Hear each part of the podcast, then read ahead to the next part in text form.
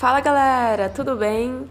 É, eu sou a Jaqueline, instrutora de treinamento da 99. Tô aqui com o Manu, é, ele vai se apresentar também. A gente é, veio falar um pouco sobre uma nova funcionalidade né, do CS, que teve, rolou uma atualização nova, não sei se vocês já acompanharam, é, na, no comunicado usual. É, desde o dia 6 do 12, é, teve uma atualização na ferramenta de fechar o ticket.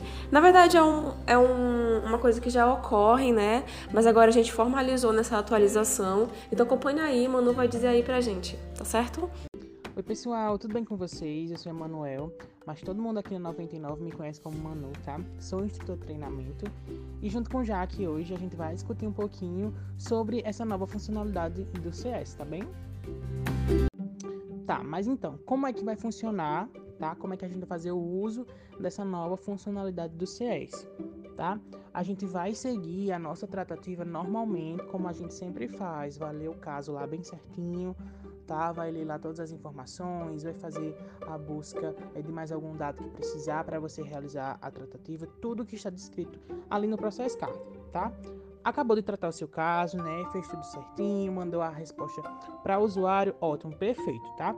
Se não precisar de mais nenhuma interação adicional com o usuário, se você não precisar de mais nenhum dado dele, né? Se ficou faltando alguma informação para você completar a sua tratativa, aí sim você continua ali com ele, mas se você já conseguiu ali as informações necessárias, você já conseguiu resolver ali, né, aquela solicitação do usuário, você conseguiu atender ali todas as, as necessidades dele e não ficou mais nenhuma dúvida, aí sim, tá? Você pode ali estar tá encerrando essa tratativa clicando no botãozinho de fechar o ticket, tá? Sempre lembrando de registrar a nota interna e no cantinho é, inferior direito do, da tela do seu CS, você clica lá e você fecha a tratativa, tá? É muito importante lembrar que após o fechamento da tratativa, o usuário não consegue mais enviar mensagens, tá?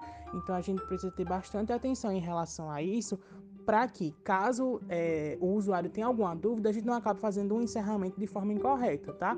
Então, sempre né, questionar se ficou tudo claro, né, se ele tem mais alguma dúvida. Se não, aí sim a gente consegue fechar o ticket normalmente, tá?